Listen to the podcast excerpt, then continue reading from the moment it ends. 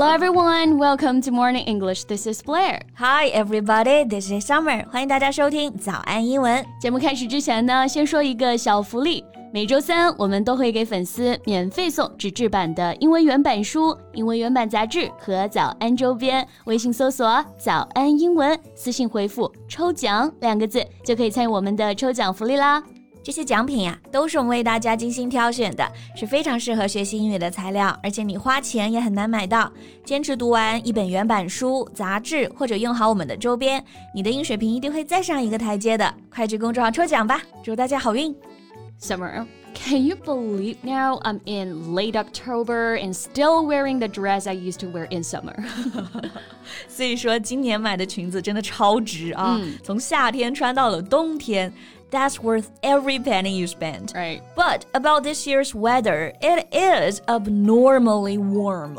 感觉今年的天气是真的有点反常啊！嗯、现在十一月了，还这么热。不过长沙这种天气还真说不准。之前的温度呢，就是满三十减二十。The last second you're wearing a dress, the next one you're in your down coat. 真的是啊，一秒过冬。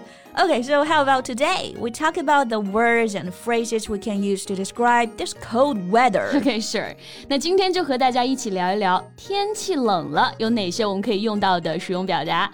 今天的所有内容都给大家整理好了文字版的笔记，欢迎大家到微信搜索“早安英文”，私信回复“加油”两个字来领取我们的文字版笔记。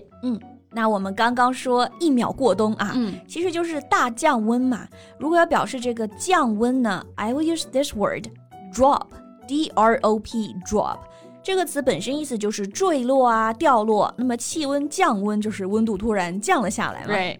So how to use it in a sentence? For example, no one expected the sudden drop in temperature.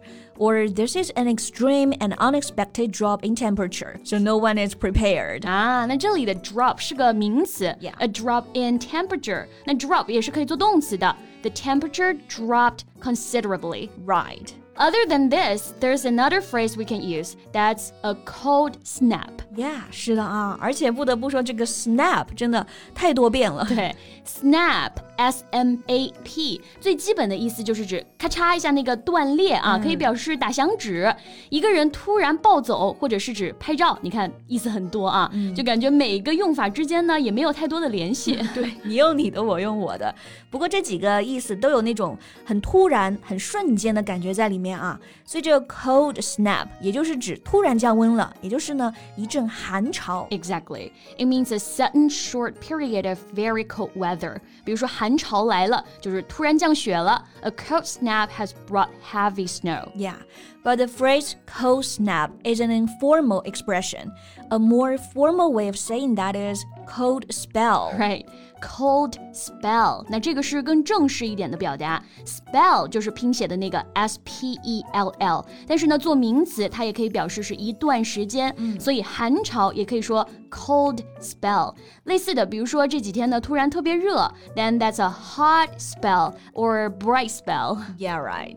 OK，那接下来呢，我们来看看口语中到底要说好冷啊，除了用 cold，还有哪些地道表达啊？What can we say to replace "It's cold" or "I'm so cold"? Okay, the first word that we can use to replace cold is chilly. Yeah, chilly. chilly，它的这种冷还是带那种寒意的，让人不舒服的那种阴冷啊。Too cold to be comfortable。Right。不过 chilly 的动词啊，chill，哎，又是让人特别舒服的。To chill out is a rather pleasant thing. That means to relax, to calm down。意思是让人放松，让人冷静。嗯。 不过现在这种晚秋或者是初冬的那种冷，我觉得有时候其实还挺舒服的。就虽然温度低吧，但是很干燥，很清新啊。So to describe this kind of weather, we can use this word crisp. C R I S P. Yes, we just talked about this word before in a podcast about food and flavor. Yeah，之前才讲食物啊，这个词儿就让我们流过口水，就是 crisp 那种脆脆的口感，like the chips are crisp. So if you say the air is crisp, the morning is crisp, it's pleasantly dry and cold. 对，舒服的冷是 crisp。不舒服的冷就是 chilly. Yeah. And there are more words. For example, freezing and bitter. 嗯， 这两个词儿大家应该就更熟悉了啊。Freezing 就是冻成狗了，都要结冰了的那种冷。嗯，We can say it's freezing or it's freezing cold. Right, and the word bitter also a word we learned before. Yeah. 那这个单词也正好复习一下啊。除了表示味道很苦，也可以指天气呢特别冷，extremely cold and unpleasant. and there are two ways of using it. We can say it's bitter outside or it's bitterly cold. 也可以用到这个副词 bitterly 放到 cold 前面来修饰。Yes.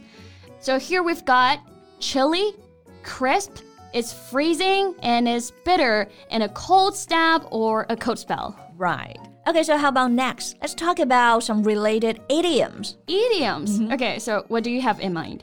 Mm, to leave somebody out in the cold. 在寒冷的天气里学这个表达是不是很贴切？因为这个表达冷的是心啊。对，to leave somebody out in the cold, meaning to refuse or neglect to include someone in an activity, group, or conversation. 把人留在寒冷里，就是冷落、疏远某人这个意思。 Right. For example, as soon as she went to the table where the group was sitting, they stopped talking. She was left out in the cold. Yeah. Okay, then how about two idioms about snow? Okay, I've got one. To be snowed in. To be snowed in. Snow 在这里是做个动词啊，后面加上一个最简单的介词 i n n. So what's the meaning of it? So it means you're trapped. You're unable to leave a place because of heavy snow. 因为雪太大，你被困住，出不去了。那这个就是 be snowed in. Yeah，比如说，如果雪太大，把车库都堵住了，我出不了门，then I can say I can't get out of the garage. I'm snowed in. Right? You don't have to say, oh, there's heavy snow or it's snowing heavily outside. Just by saying, I'm snowed in, people will know what you mean. Yeah. So those who live in the north will find this expression very useful. Right. 然后还有一个习语啊，跟这个结构也是很像，不过换了一个介词，that's to be snowed under. And this one has a different meaning. 对，那这个表达其实是说事情太多了，太忙了。对，事情多得像雪花一样啊，把你埋住了。To have so many things to do, especially work, that you start to feel overwhelmed, unable to deal with. So you can say, I've been snowed under. There's so much work to be done. Yeah. Or be snowed under with something. So I'm snowed under with work. Okay, so much for the snow. Okay. How about some ice? Any phrase about ice? Ice 啊，和冰相关的习语。嗯，Okay, this one. To be on thin ice，这个也就是我们说的如履薄冰啊，已经处在一个非常危险的境地了。 Right. On the verge of an unfavorable situation. For example, if you've been late to work a lot, you could lose your job. Then we can say you're on thin ice. Yeah. Okay, the last one. Put something on ice. Yes, so if you put a plan, an idea, or something on ice, it means that thing is not being dealt with now. It has been postponed. 对，你把一个东西放到冰上，其实就是说呢，暂且搁置了，先不考虑啊。For example, for some reason, we have to put our plans on ice for the time being.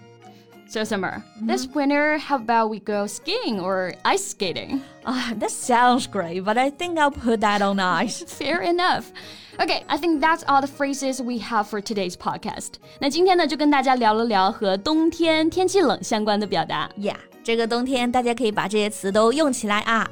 然后最后再提醒大家一下，今天所有的这些干货内容呢，都整理好了笔记，欢迎大家到微信搜索“早安英文”，私信回复“ 加油”两个字来领取我们的文字版笔记。 So, thank you so much for listening. This is Blair. This is Summer. See you next time. Bye. This podcast is from Morning English. 学口语就来早安英文。